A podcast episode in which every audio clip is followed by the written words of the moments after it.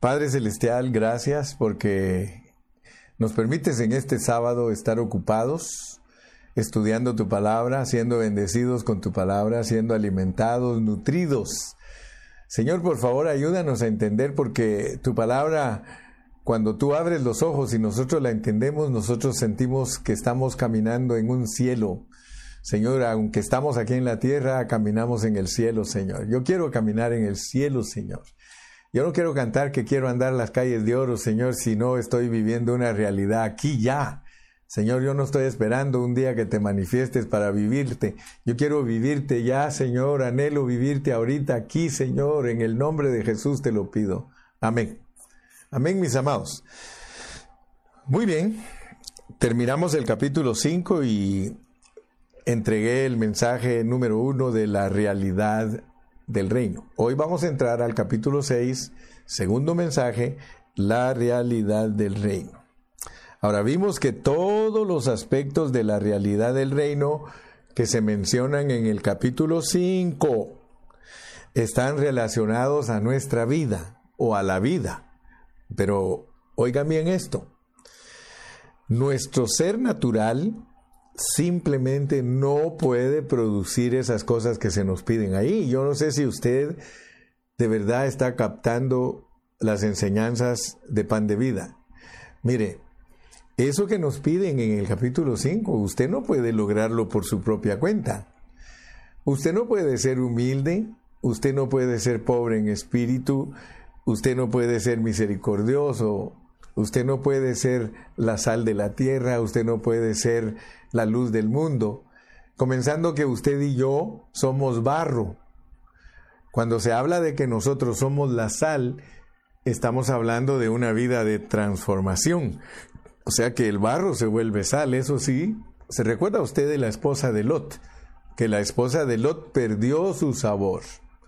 Ella se volvió una estatua de sal, se volvió una piedra de sal, perdió su, su sabor. La sal cuando se vuelve una piedra no sirve, no se puede usar para eh, sazonar nuestros alimentos. Entonces nosotros somos sal cuando nosotros somos transformados. Ahora, quiero que por favor usted vea esto. Por nacimiento natural, imposible que nosotros podamos ser los que cumplen Mateo 5, 6 y 7. Nosotros para poder para poder ser los que cumplen Mateo 5, 6 y 7, antes de entrar al capítulo 6, yo quiero que usted lea conmigo el 5.45, 5.45, porque vamos a entrar al capítulo 6 conscientes de que lo que nos están pidiendo aquí no nos lo están pidiendo a nosotros en nuestro ser natural. Olvídese. Mire cómo dice, para que seáis hijos de vuestro Padre que está en los cielos. Para que seáis hijos de vuestro Padre que está en, los cielos.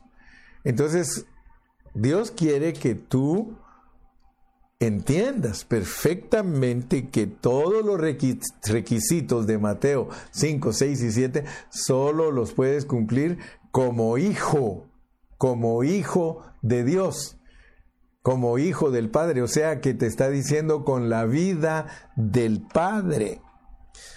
Entonces yo quiero que por favor todos nos percatemos que cuando leemos que el reino de los cielos requiere que nuestra justicia sea mayor, porque claramente nos dice aquí que si nuestra justicia no es mayor que la de los fariseos, no entraremos al reino. Aleluya. Entonces yo quiero que ustedes vean que si leemos en segunda de Pedro 1:4, ahí nos vamos a dar cuenta que Dios nos ha dado su vida y su naturaleza. Por eso es que nos pide esto. Dios no nos va a pedir a nosotros estas cosas, hermano. Y fíjese que cuando yo estaba joven, yo escuchaba muchos mensajes acerca de Mateo 5. Pero con el tiempo descubrí que los mensajes que nos predican a nosotros de Mateo 5 son para mejorar nuestro comportamiento. Hermano, gracias a Dios que nosotros hemos estado estudiando las epístolas de Pablo y hemos descubierto que Dios no quiere arreglar al hombre viejo, hermano. Dios no quiere arreglar al hombre viejo. Pero resulta que la clase de predicación que tienen los cristianos, de verdad, hermano, es para arreglar, arreglar al hombre viejo, para improvisarlo. Hasta he usado la expresión pasarle una manita de gato al hombre viejo. No, hermano, el hombre viejo no le sirve a Dios para nada. Por eso cuando leímos en Gálatas 5:16, ahí se nos dice claramente. Ahí se nos, o Gálatas, sí, al final de Gálatas, después lo vamos a estar estudiando. Ahí nos dice claramente que ni la circuncisión vale nada, ni la incircuncisión, sino que lo que vale ante Dios es una nueva creación. Entonces la nueva creación es Cristo, Cristo en mí la esperanza de gloria. No te vaciles, no te confundas. Hermano, nada de lo que nos pide Dios en la Biblia nos lo pide a nosotros por nuestros propios esfuerzos. Así que entonces tienes que aprender cómo funciona el asunto. Tienes que aprender que hay una vida dentro de ti que debe de funcionar. Hay una vida dentro de ti que Dios quiere que la uses. Aleluya. Entonces, mi amado hermano, en Mateo 5:20 el Señor menciona que si no sobrepasamos la justicia, mira cómo lo dice en Mateo 5:20, dice, porque os digo que si vuestra justicia no fuere mayor que la de los escribas y fariseos, no entraréis en el reino de los cielos. ¡Wow! Ahora, ¿cuál es la justicia mayor de los que, que la de los fariseos? Los fariseos se querían justificar por medio de la ley, o sea que era una justicia propia. Pero Jesús les dijo, ustedes mis discípulos amados, si la justicia que ustedes buscan no es superior a la de los fariseos, ustedes no van a entrar al reino. Entonces, ¿cómo podemos averiguar, averiguar cuál es la justicia que nos hace heredar el reino? La justicia que nos hace heredar el reino es nuestra vestidura. Nuestra vestidura. ¿Acaso no dice que ah, gocémonos y alegrémonos? Mira cómo dice en Apocalipsis 19. Gocémonos y alegrémonos porque han llegado las bodas del Cordero y a su esposa se le ha concedido que se vista de lino fino y resplandeciente. ¿Y qué dice que es eso? La justicia de los santos. Entonces hay que estar vestidos de Cristo para lograr su justicia. Mira hermano, esto no cualquiera lo puede alcanzar a ver. Se recuerda que nos hablaron los pastores en su resumen acerca de ser vestidos. La hermana Alejandra nos dijo lo que es el vestido, el vestido de justicia. Nosotros si de verdad queremos heredar el reino de los cielos, entrar al reino de los cielos, ser vencedores, ser la justicia de Dios, porque nosotros tenemos que volvernos la justicia de Dios al vestirnos de Cristo. Entonces nosotros vamos a sobrepasar la justicia de los fariseos, que era justificarse por la ley o justificarse por sus propios medios. Oh Señor Jesús, ayúdanos.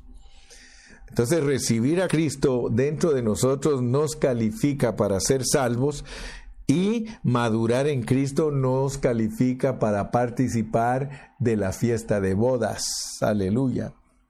Entonces esto corresponde al concepto del reino, el cual nosotros estamos enfatizando aquí en, en, Mateo. Aquí en Mateo se nos enfatiza el reino. Y gracias a Dios que Cristo como la semilla del reino es la que crece en nosotros para que cuando venga la cosecha Dios tenga algo que recoger aquí en esta tierra donde Él se sembró. Aleluya. Muy bien, entonces considerando todos esos puntos que están en el capítulo 5, podemos entrar al capítulo 6. En el capítulo 6 vamos a hablar de la pureza, de la pureza de los hijos del reino. Nunca vayas a creer que para ser eh, heredero del reino se puede ser sin pureza. Tenemos que tener pureza para heredar el reino. Aquí vamos a entrar a Mateo 6, donde vamos a encontrar el cuarto aspecto de la realidad del reino, y es la pureza de los hijos del reino en su buen obrar. ¿Te acuerdas que Pablo dice que todos nosotros fuimos creados en Cristo Jesús para buenas obras? Creados en Cristo Jesús para buenas obras. Así que todo el Nuevo Testamento enfatiza una y otra vez que nosotros todo lo podemos en Cristo que nos fortalece, que todo lo tenemos que hacer en el nombre del Señor. O sea que Cristo tiene que hacerlo todo en nosotros. Ese es el mensaje puro de el Nuevo Testamento. Y ahora al llegar al capítulo 6 de Mateo tenemos que alcanzar a ver eso, que nada, nada en nosotros se puede hacer pretenciosamente, nada falso tiene que haber en nosotros, ni nada hipócrita. Fíjate pues, estas tres cosas son importantes. Nada de pretensión o de apariencia, nada de falsedad debe haber en nosotros, ni tampoco nada hipócrita. Aleluya. Entonces aquí nosotros nos vamos a dar cuenta de la sabiduría del Señor Jesús para hablarnos de la pureza de los hijos del reino. Y quiero que vean que esto opera en tres direcciones. Hacia otros dando limosnas, hacia Dios con nuestras oraciones y hacia nosotros mismos ayunando. Noten pues, porque son detallitos que están aquí, pero que nos deben de ayudar para ver la realidad, la realidad de lo que Dios nos quiere ver experimentando, concerniente a otros, concerniente a, a Dios y concerniente hacia nosotros mismos. Fíjese, leamos en el capítulo 6 y versículo 10. Capítulo 6, 10 dice, venga tu reino, hágase tu voluntad, como en el cielo, así también en la tierra. A veces nosotros creemos que cuando se habla de que venga el reino, solamente tiene que ver que vino Cristo. Pero cuando leemos cuidadosamente Mateo 6, y vemos esas tres direcciones que hay ahí de las cosas, cuando tenemos que bendecir a nuestro prójimo, cuando tenemos que orar al Padre Celestial y cuando tenemos que ayunar, dice que nosotros tenemos que hacerlo conscientes de que el reino ha llegado y que se haga y que se haga su voluntad. Fíjate, aquí vemos que la sabiduría del Señor Jesús se hace patente, se hace manifiesta, porque nos va a hablar de, estas cosas que nosotros tenemos que hacerlas sin, sin hipocresía, sin pretensión y sin falsedad. Dice en el capítulo 6, versículo 2, cuando pues des limosna, no hagas tocar trompeta delante de ti, como hacen los hipócritas en las sinagogas y en las calles, para ser alabados por los hombres. De cierto os digo que ya tienen su recompensa, mas cuando tú des limosna no sepa tu izquierda lo que hace tu derecha, para que sea tu limosna en secreto, y tu Padre que ve en lo secreto, te recompensará en público. Estamos aprendiendo a vivir el reino. Estamos aprendiendo a que esta vida no es una vida natural, es una vida celestial. Ahora, preguntémonos, ¿por qué cuando se habla del reino Dios habla de nuestro dar? Le doy gracias a Dios porque yo he aprendido que en la vida cristiana uno tiene que dar. Pero también he aprendido que tenemos que ser muy cuidadosos, porque si nosotros queremos recibir el reino de recompensa, porque mira lo que dice el 6.1, guardaos de hacer vuestra justicia delante de los hombres, para ser vistos de ellos.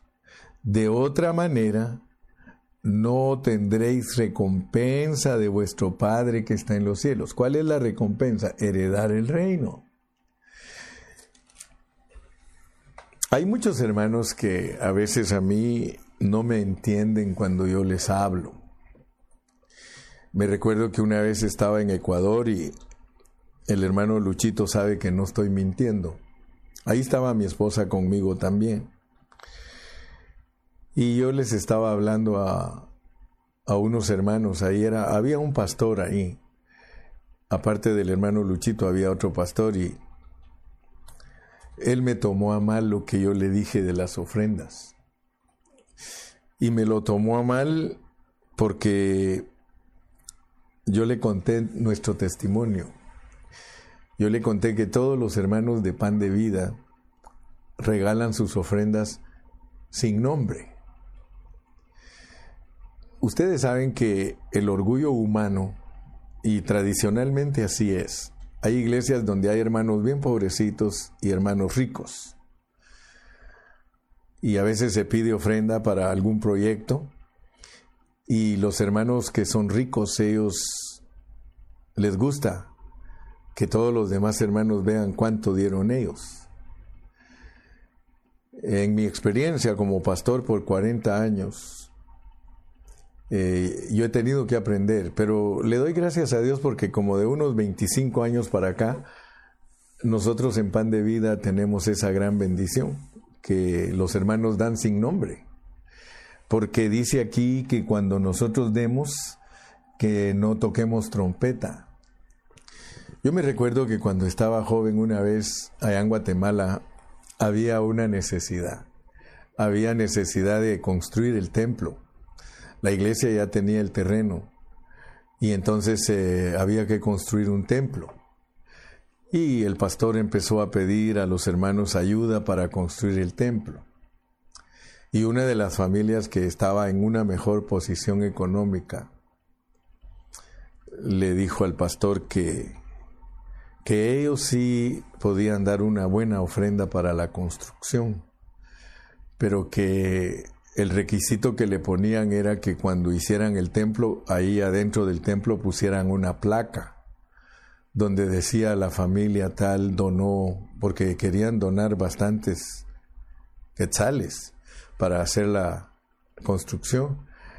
Pero gracias a Dios que el pastor eh, no era una persona manejada por el alma en el asunto de dar y yo me acuerdo que les dijo que no, que prefería no recibirles su ofrenda a tocar trompeta quien construyó el templo. Y él dijo, lo vamos a construir nosotros, todos los hermanos con nuestro dinero, pues, siendo pobrecitos, pero sin placa ninguno de ustedes. Y todos los hermanos pobrecitos dijeron, de verdad, nosotros no queremos que toquen trompeta. Si podemos regalar 100 quetzales, pues lo hacemos con alegría y gozo pero como aquellos iban a dar miles de quetzales, querían tocar trompeta, pero gloria a Dios por los siervos de Dios que sí entienden lo que es el reino. En el reino no se puede tocar trompeta. A mí hay algunos hermanos que no me quieren porque yo los acostumbré a que demos sin nombre. Y quizá me tomen a mal ustedes, porque el que me toma a mal me va a tomar a mal. Pero hay hermanos que declaraban, daban con nombre porque decían, porque lo quiero poner en mis taxes en mis impuestos y ahí se lo devuelven a uno, pues por lo menos le devolvían el 3%. Ahora ya no, ahora gracias a Dios que ya ningún hermano tiene que poner los, los diezmos en los taxes porque este presidente que no quieren muchos subió el deducible de gastos de las personas al grado que ya no tienen que poner sus gastos, muchos, porque elevó tanto el presidente los gastos que cualquier cosa que ponga no llega a los gastos. Entonces fue una bendición para muchos estadounidenses lo que él hizo. No le, no le hago propaganda porque yo no soy político, pero, pero al César lo que es del César y a Dios lo que es de Dios respecto a eso de reconocer y honrar a los que verdaderamente tienen buenos valores. Pero mi punto es este, que muchos no me quieren a mí, allá me despreciaron esos hermanos en Ecuador, porque yo les dije que nosotros no decíamos cuánto dábamos, y entonces me dijeron, ¿y entonces usted no declara al gobierno lo que entra? Eh, sí, siempre lo hemos declarado.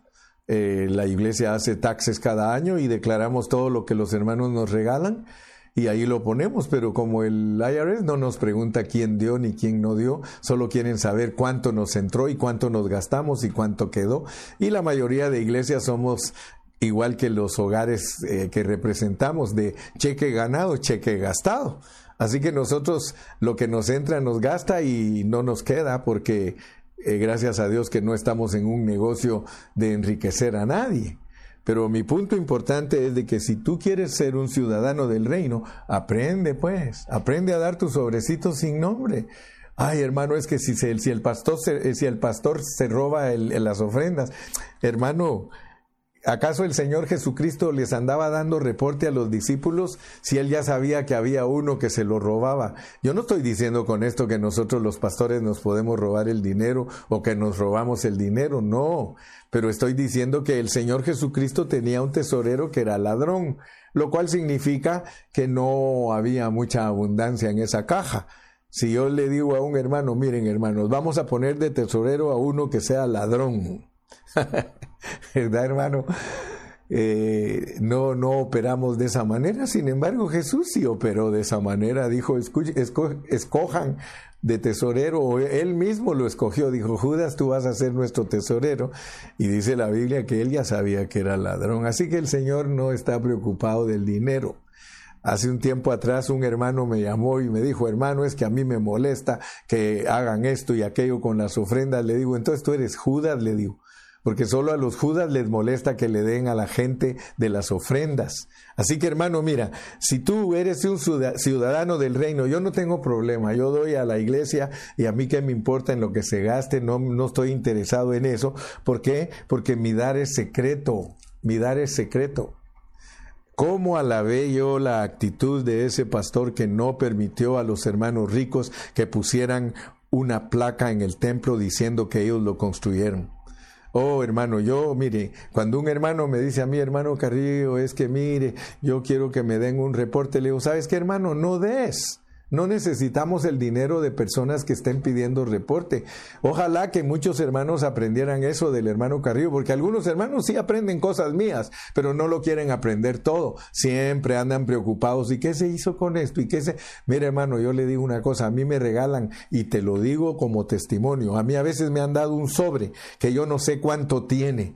Te lo digo delante de Dios. Así mismo, sin siquiera registrarlo ni saber cuánto me dieron, se lo paso a un hermano necesitado. Si, si Dios lo bendijo, si solo 20 dólares me dieron, pues el pobre solo 20 recibió. Pero si alguien me regaló 500 dólares en ese sobre, sin revisarlo, yo se lo paso al hermano necesitado. Debemos de aprender a ser ciudadanos del reino. Los ciudadanos del reino no hacen riquezas aquí en la tierra. Allí más adelante se nos va a decir, no hagáis tesoros en la tierra donde el orín corrompe, hermano, porque donde esté nuestro corazón, allí estará nuestro tesoro. Entonces, mi amado, yo quiero que por favor tú te des cuenta que esto de ser ciudadanos del reino no es cualquier cosa. Mas tú cuando des limosna no sepa tu izquierda lo que hace tu derecha. Si alguien me dice a mí que no está hablando del cuerpo de Cristo, entonces ¿de qué está hablando? Si está hablando de las manos, el cuerpo tiene manos. Ningún miembro. Me gustó mucho lo que aprendí con el hermano Witness Lee. El hermano Witness Lee dice, en todo tenemos comunión los hermanos, menos en las ofrendas. Ahí no hay comunión, hermano. Que no sepa tu izquierda lo que hace tu derecha. Así que, hermano amado, si alguien me regala una ofrenda a mí, yo no le voy a decir a alguien cuánto me dieron. ¿Por qué? Porque no hay comunión en la ofrenda. Si me dieron 10 dólares o me dieron mil, yo no te voy a decir me dieron mil, me dieron mil, me dieron cien, me dieron diez, porque no hay comunión en eso. Ojalá que aprendas a ser ciudadano del reino. Yo admiro a muchos hermanos, eso sí te lo digo. Yo tengo hermanos en Cristo, los admiro, porque ellos jamás le han puesto nombre y me asusto. Muchas veces han dado ofrendas de miles de dólares y sin nombre, hermano. Eso se llama no tocar trompeta. Critícame si quieres, porque alguno va a criticar, ah, como eso le conviene a él, porque así él no tiene que dar cuentas. Critícame como quieras. Critícame. De todas maneras, ya sabes que cuando me criticas, ascuas de fuego amontonas sobre tu cabeza, porque tú criticándome que todo me lo llevo y yo todo lo regalo. Ah, me acuerdo de un hermano de México que un día, un día así me dijo. Hermano Carrillo, yo todo el tiempo lo juzgué a usted y creía que usted se llevaba las ofrendas de aquí de México. Y yo siempre lo andaba criticando, me decía. Y una vez, ¿sabe qué hice, hermano? Me dijo, me involucré en toda la actividad de la colección del dinero que, recogían cuando usted venía a predicar aquí a México. Yo me di cuenta cuántos CDs cuántos cassettes se vendieron, hermano Carrillo. Yo me di cuenta cuántos folletos se vendieron en ese seminario. Yo me di cuenta cuánto recogieron de ofrendas y etcétera, etcétera, y cuánto le dieron los pastores, dice. Y entonces yo estaba dispuesto a que al finalizar el seminario a decirles que lo que usted venía a hacer aquí a México era llevarse los pesos de los pobres mexicanos. Y esa vez él se involucró en todo, me dijo, en todo me metí, me infiltré. Y cuando ya le iban a entregar a usted el, la bolsita de monedas y, y pesos, dice él, y vi que llevaban la cajita ahí de cartón para entregársela. Hermano, yo estuve ya a punto de levantarme e irrumpir en la reunión y decir, hermanos, esto y esto es lo que viene a hacer el hermano Carrillo. ¿Y cuál fue mi sorpresa, hermano Carrillo? Que cuando usted recibió toda la ofrenda, usted dijo, hermanos, esta ofrenda la voy a dejar aquí porque este local no tiene ventanas y voy a dejarla para que eh, pongan las ventanas de este local. Quizá no alcanza para poner todas las ventanas, les dije, pero lo que alcance, pónganlas. Hermano Carrillo me dijo, esa fue, ese fue para mí un revés, así mire, me dijo. Me dio usted por todos los cachetes y nunca más lo volví a juzgar a usted respecto a las ofrendas. Ahora quisiera que todos le den mucho, dice. Esa es la realidad, hermano. Si somos ciudadanos del reino, nosotros tenemos que experimentar. Experimentemos. Me acuerdo una vez que el pastor de Washington le dijo al tesorero, hermano tesorero, haga un cheque de mil dólares, por favor. Pastor, pero mire, que, es que, ¿qué van a decir los? Haga un cheque de mil dólares, hermano tesorero. Pues pastor, usted se va a meter a problemas porque usted es el que me está diciendo que haga ese cheque. Sí, hágalo, dijo. Y eh, luego le dijo, ¿y qué nombre le pongo? No le ponga nombre ahorita, usted haga solo el cheque de mil dólares. Yo me encargo de ponerle nombre. Total, de que al final lo convenció. Y ya le dice, aquí está el cheque, hermano. Hermano dice, yo supe que usted no ha trabajado por mucho tiempo y no tiene para pagar su renta. Ya hablé con los eh, demás ancianos y ellos dicen que ese cheque es para usted, para que usted se aliviane y pague su renta. ¡Wow, hermano! Otra vez estaba yo en Ecuador y estoy hablando de esto, hermano, porque no hay que tocar trompeta no, no tenemos que dejarle saber a todo el mundo lo que nosotros hacemos. Dice, aquí dice, mire, y para que sea tu limosna en secreto y tu Padre que ve en lo secreto, te va a recompensar en público. Una vez en Ecuador yo les dije a los hermanos, hermanos, ¿cuántos de ustedes me regalan cinco dólares? Necesito que me regalen cinco dólares cada uno. Y me recuerdo que habían como 600 hermanos ahí reunidos. Y pues la mayoría que pudo regalarme cinco dólares me los regaló. Y ya cuando me los dio les dije, ay, ¿se acuerdan que ustedes me los regalaron? Ese dinero es mío, porque lo que se regala ya no es de uno. Amén, hermano. Cuando ya lo junté, le digo, quiero regalarle esto al pastor de aquí para que él y su esposa se vayan a pasear, porque quizá nunca han salido de vacaciones. Hermano, Gracias a Dios porque nosotros no somos controlados por el dinero. Dice la Biblia que el amor al dinero es la raíz de todos los males. Gracias a Dios que nosotros podemos dar testimonio, hermano, dar testimonio. Acuérdate pues que cada vez que regales algo para la iglesia, dalo sin nombre, para que nadie sepa que tú diste y el Señor te va a recompensar en público. ¿Qué significa que Él te recompensa en público? Siempre vamos a darnos cuenta que a ti no te falta nada. Tú vas a tener para todo lo que tú necesites, vas a tener, porque como lo haces tan discretamente que nadie sabe que das, y hasta a lo mejor te va a criticar. Y va a decir, ese hermano no ha de dar nada porque tiene de todo. Sin embargo, tú conoces tu corazón, Dios conoce tu corazón, tú eres una persona que bendices la obra de Dios. ¿Sí? Yo tengo un ejemplo bien grande de mi madre. Mi madre era bien pobrecita. Yo me crié en un hogar donde mi mamá era sirvienta. Ustedes saben lo que es eso, ser sirviente. Ella era sirvienta, pero ella todo el tiempo dio sus ofrendas. Todo el tiempo bendijo la obra de Dios en medio de su pobreza. Y Dios nos bendijo a nosotros porque ella fue fiel y Dios nos honró a nosotros. Ya cuando nosotros crecimos un poquito y empezamos a trabajar, nosotros la manteníamos y ella tenía para todo, no le faltaba nada. Ella dio en secreto y Dios la recompensó en público. Aleluya. Entonces, mis amados, por favor, no se les olvide que aquí en Mateo tenemos todo esto que tiene que ver con los ciudadanos del reino. ¿Eres un ciudadano del reino, hermano? Entonces más, más te vale que, vivas lo que predicas. También eh, los hijos del reino eh, deben de tener una pureza interna y eso tiene que ver con nuestra oración, ¿verdad? Con nuestra oración. A veces, eh, a veces queremos que otros oigan lo que estamos orando. ¿A cuántos de ustedes les ha pasado eso?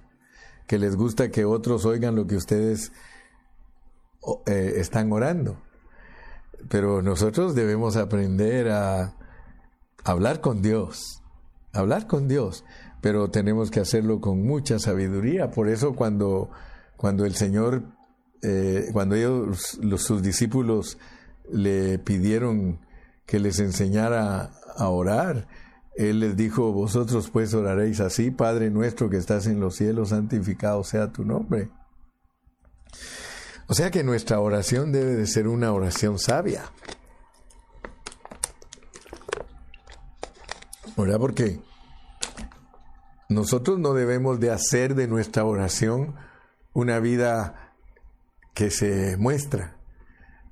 Dice cuando, mire, y cuando ores no seas como los hipócritas, porque ellos aman el orar en pie en las sinagogas y en las esquinas de las calles para ser vistos de los hombres. De cierto os digo que ya tienen su recompensa. Fíjese, hermano, que en esto Muchos cristianos son bien descuidados, hermano, bien descuidados. En el pentecostalismo, hermano, cómo se cometen errores garrafales, hermano. En el pentecostalismo a los hermanos les gusta gritar cuando están orando, hermano. Les gusta que, que, que, los vean que están en éxtasis hablando con Dios, que están... Estoy hablando de orar, no estoy hablando de predicar, hermano. Porque predicar es otra cosa. Pero en la oración, hermano, dice, cuando tú ores, entra en tu aposento y cerrada la puerta. Y algunos dicen, hermano, esto es parábola, es metáfora. Como quien dice que cuando tú ores, que no te distraigas de nada de lo de afuera. Pero aquí se nos está hablando de que la oración de un ciudadano celestial no es una oración que se despliega ni una oración de exhibición. la oración de un ciudadano del cielo es una oración que tiene un patrón, pues. Hay un patrón para, para reconocerla. O sea, Padre nuestro que estás en los cielos, santificado sea tu nombre venga tu reino. En nuestra, oración tiene que venir el reino. Otra vez, para orar tenemos que usar la vida de Dios en nosotros. En la Biblia se nos dice que pidamos lo que querramos. ¿Sí o no? Que toquemos y se abrirá. Que busquemos y hallaremos. Pero también se nos ponen restricciones, son restricciones del reino. Así como cuando das no, no debes de dar con tu nombre para que todos sepan que tú diste y tocaste trompeta, ahora te hablan de la oración, que esa es tu relación con Dios. Hay hermanos que les gusta que sepa la gente cuál es su relación con Dios. Sin embargo, en la oración hay un balance, hay una restricción, Fíjate, y perdónanos nuestras deudas como también nosotros perdonamos a nuestros deudores. Me gustó mucho cuando una vez leí eh, un libro precioso que enseña a la gente a orar. Y algo que me llamó la atención que el comentarista de ese libro dijo fue que en la oración le recuerda a Dios a uno si uno tiene enemistad con los hermanos. ¿Qué te parece que cuando tu oración es genuina, lo primero que empiezas a sentir al orar es si has ofendido a alguien? ¡Wow! Un ciudadano celestial, cuando ora, si nunca se le viene los hermanos, si no se le vienen a la mente los hermanos, tu esposa, tu papá, tus hijos. ¿Sabes por qué aquí dice, mira, mira, mira cómo dice?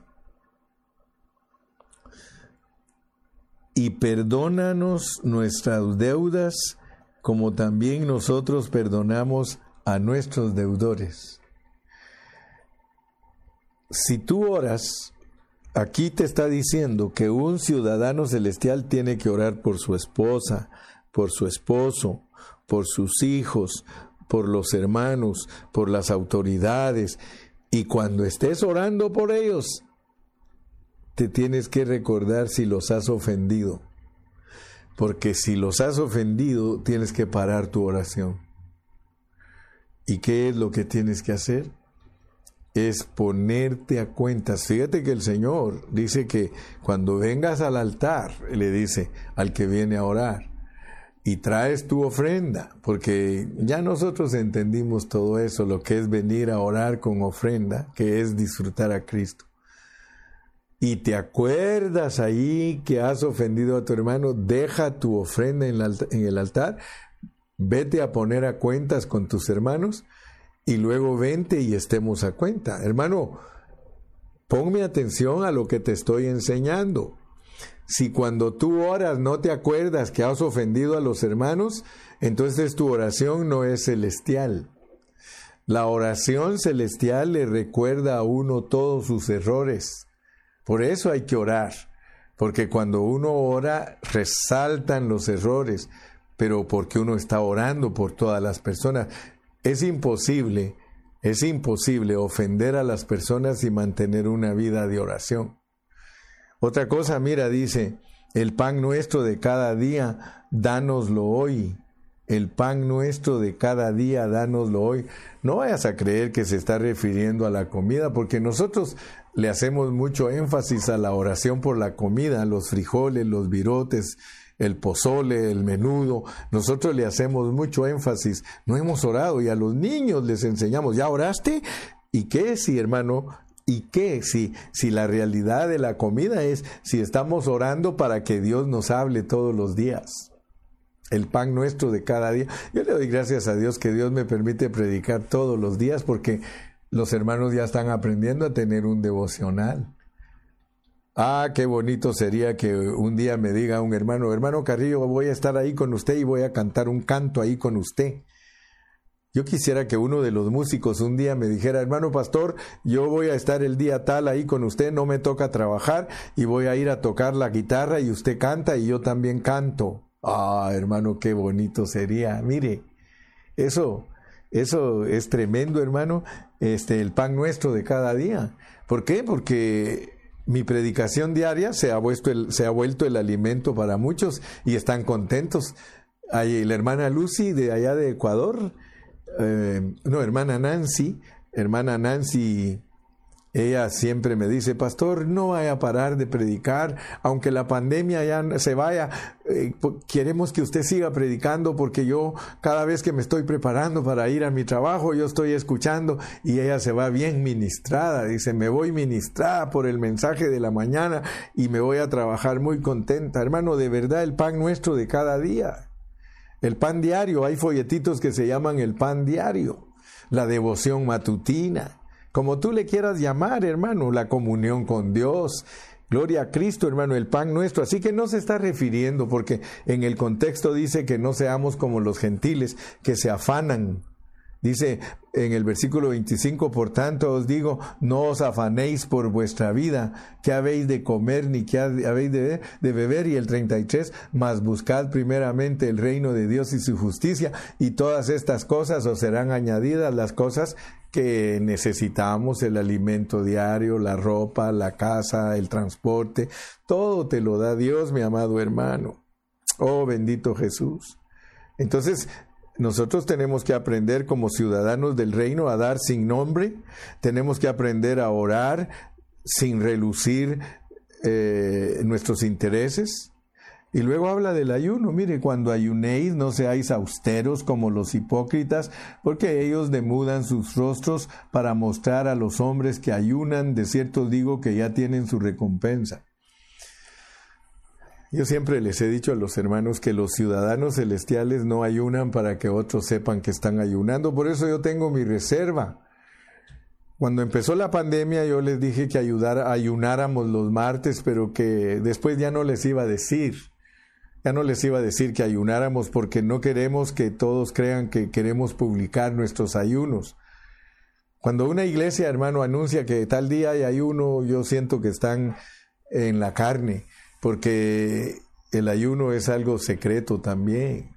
El ayuno es algo que los ciudadanos del reino, hermano, los ciudadanos del reino, y, el ayuno para qué es? El ayuno es porque nos queremos abstener de cosas. Comenzamos a absteniéndonos de comer. El ayuno más conocido es la abstención de comer, pero ah, como dijo una vez un hermano, ¿por qué no hay unas de chismear? ¿Por qué no hay unas de mentir? ¿Por qué no hay unas de mal carácter? ¿Por qué no hay unas de ser corajudo? ¿Por qué no hay unas de ser engañador? ¿Por qué no hay unas de ser tranza? ¿Por qué no hay unas, hermano, de cosas que realmente te están afectando? A veces los hermanos ayunan porque quieren adelgazar. Sí, hay hermanas que dicen, es que voy a ayunar todas las semanas, voy a ayunar un día, pero ¿qué? ¿Cuál es el propósito de su ayuno? Adelgazar. Más gorda se va a poner más gordo se va a poner. ¿Por qué? Porque el ayuno no es para adelgazar. El ayuno es tampoco para torcerle el brazo al Señor para que nos conteste. Dice, cuando ayunéis no seáis austeros como los hipócritas porque ellos demudan sus rostros para mostrar a los hombres que ayunan. De cierto os digo que ya tienen su recompensa, pero tú cuando ayunes unge tu cabeza y lava tu rostro para no mostrar a los hombres que ayunas, sino a tu Padre que está en secreto, y tu Padre que ve en lo secreto te recompensará en público. Tienes una petición delante de Dios, no le digas a los demás que vas a ayunar, solo ayuna. Solo hazlo. Vuelvo a repetir, en el pentecostalismo se cometen muchos errores que los elimina de ser ciudadanos celestiales. Dice que hay recompensa, sí, sí, ya, reciben su recompensa. Un hermano que ayuna lo admiran porque recompensa. Un hermano que da bastante dinero lo admiran porque esa es su recompensa, que lo admiren. Ayunar, eh, cuando él lo hace públicamente, todos dicen, wow, ese hermano como es de consagrado, ya tiene su recompensa. Luego dice, no os hagáis tesoros en la tierra donde la polía y el orín corrompen, donde los ladrones minan y hurtan, sino haceos tesoros en el cielo donde ni la polía ni el orín corrompen, y donde ladrones no minan ni hurtan, porque donde esté vuestro tesoro, ahí estará también vuestro corazón.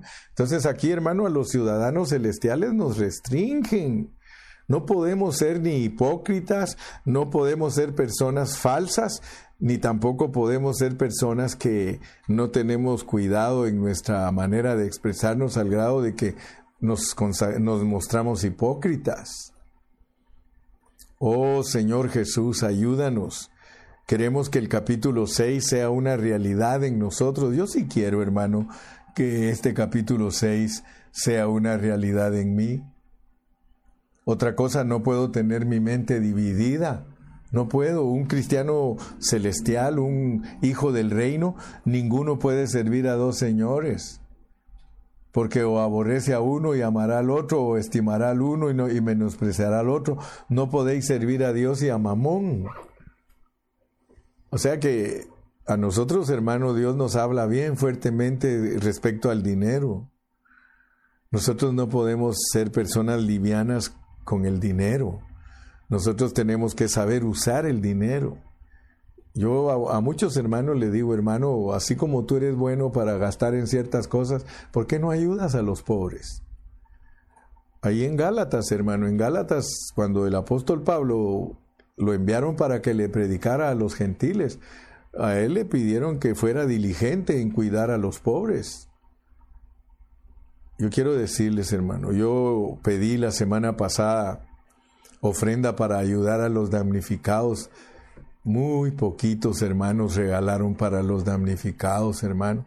A puras penas junté mil trescientos dólares. Yo dije, vamos a juntar unos tres mil dólares porque los hermanos aman a sus hermanos en Cristo. Y le doy gracias a Dios. Ya mandamos eh, 800 dólares, mandamos ya para que ayuden a los pobres allá en el lado de Guatemala en donde fueron bien damnificados. Gracias a Dios por los hermanos que lo van a, llevar para que ese dinero pueda ser administrado correctamente y todos los que dan aquí puedan ser bendecidos. Tenemos que mandar la otra remesa que está ahí ya lista también para enviarla. Dios bendiga a todos los que dieron y que no andan diciendo, ahí dice quién dio, hermano. Por eso es que yo no quería que pasaran los videos porque nos van a mandar videos donde lo entregan pero yo no quisiera que los pasáramos para no honrar a, la gente por nombre, sino que en, secreto y que Dios los recompense públicamente. Pero a Iván le van a mandar los videos y vamos a dejárselo al criterio de él, si él quiere pasarlos o no los quiere pasar. Pero gracias a Dios, porque he aprendido ahí, eh, en el Facebook ponen personas regalando canastas con víveres y tomándose selfies con los que reciben y dicen, ¿por qué haces eso? ¿Por qué tocas trompeta de lo que le das a los pobres? Entonces, hermanos, si ustedes se dan cuenta, la vida del reino no es fácil. Se dan cuenta que es una vida elevada, se dan cuenta por qué el Señor dice que si nuestra justicia no es mayor que la de los fariseos, no heredaremos. Otra cosa más, ya estoy terminando el capítulo 6, ya voy a terminar mi segundo mensaje del versículo 25 en adelante dice, por tanto os digo, no os afanéis por vuestra vida, que habéis de comer o que habéis de beber, ni por, ni por vuestro cuerpo, que habéis de vestir. ¿No es la vida más que el alimento y el cuerpo más que el vestido? Mirad las aves del cielo que no siembran, ni ciegan, ni recogen en graneros, y vuestro Padre Celestial las alimenta, ¿no valéis vosotros mucho más que ellas? ¿Y quién de vosotros podrá, por mucho que se afane, añadir a su estatura un codo? Y por el vestido, ¿por qué os afanáis? Considerad los lirios del campo, cómo crecen, no trabajan ni hilan, pero os digo que ni aun Salomón con toda su gloria se vistió así como uno de ellos. Y si la hierba del campo que hoy es y mañana se echa en el horno, Dios la viste así, ¿no hará mucho más a vosotros, hombres de poca fe? No os afanéis pues diciendo qué comeremos o qué beberemos o qué vestiremos, porque los mundanos buscan todas esas cosas, pero vuestro Padre Celestial sabe que tenéis necesidad de todas esas cosas, mas buscad primeramente el reino de Dios y su, y su justicia, y todas estas cosas os serán añadidas. ¿Te das cuenta entonces que ser un ciudadano celestial es no vivir afanado? es no estar preocupados por las cosas materiales. Las cosas materiales van y vienen, hermano, van y vienen. Mira la vanidad de la vida. Hace poco me junté con un personaje que me estaba diciendo, fíjate que yo trabajé toda mi vida, me retiré, me retiré con un buen plan, toda mi vida he trabajado y he juntado dinero junté tanto de dinero, dice, y ahora se me enfermó mi esposa, y ahora todo el dinero que yo junté durante toda mi vida se lo tengo que pagar al hospital. Y mi esposa ya no quedó ni bien, fíjate. Hermanos, por eso es que Dios no quiere que nos afanemos. Dios no quiere que amemos las cosas materiales. Dios te puede, mira, las cosas materiales Dios te las puede dar, aquí te lo dice claramente. Dice que si buscas el reino de Dios y su justicia, que todo te lo añade, todo hermano, todo lo que tú necesitas. Solamente, mi amado, Hermano, no lo ames, no amemos este mundo, no amemos las cosas de este mundo. Somos ciudadanos celestiales. Dale gracias a Dios que eres ciudadano celestial. Confiésalo conmigo, soy ciudadano celestial. Soy ciudadano celestial, gloria a Dios. Soy ciudadano celestial, gloria a Dios. Por nada estéis afanosos yo regreso dentro de 15 minutos y dentro de 15 minutos vamos a entrar al capítulo 7 para estudiar el tercer mensaje de la realidad del reino. ¿Te das cuenta lo que es la realidad del reino? Esto no es teoría, esto no es doctrina, esto es experimentar a Cristo como lo dice Filipenses. Todo lo puedo en Cristo que me fortalece. Para mí el vivir es Cristo, el morir es ganancia. Como dice Gálatas, con Cristo estoy juntamente crucificado, ya no vivo yo, vive Cristo en mí. Solo Cristo en mí puede vivir el reino. Solo Cristo en mí puede dejar de ser hipócrita. Solo Cristo en mí puedo dejar de ser falso. Solo Cristo en mí puedo, puedo tener una buena relación con mi Padre Celestial. Dios te bendiga y regreso en 15 minutos. Padre, gracias porque me diste la bendición de poder participar en el segundo mensaje de la realidad del reino. Señor, quiero esa realidad y yo sé que mis hermanos también la quieren. Yo intercedo también por ellos para que todos juntos experimentemos esta realidad del reino, Señor. En el nombre de Jesús te lo pedimos. Amén y amén.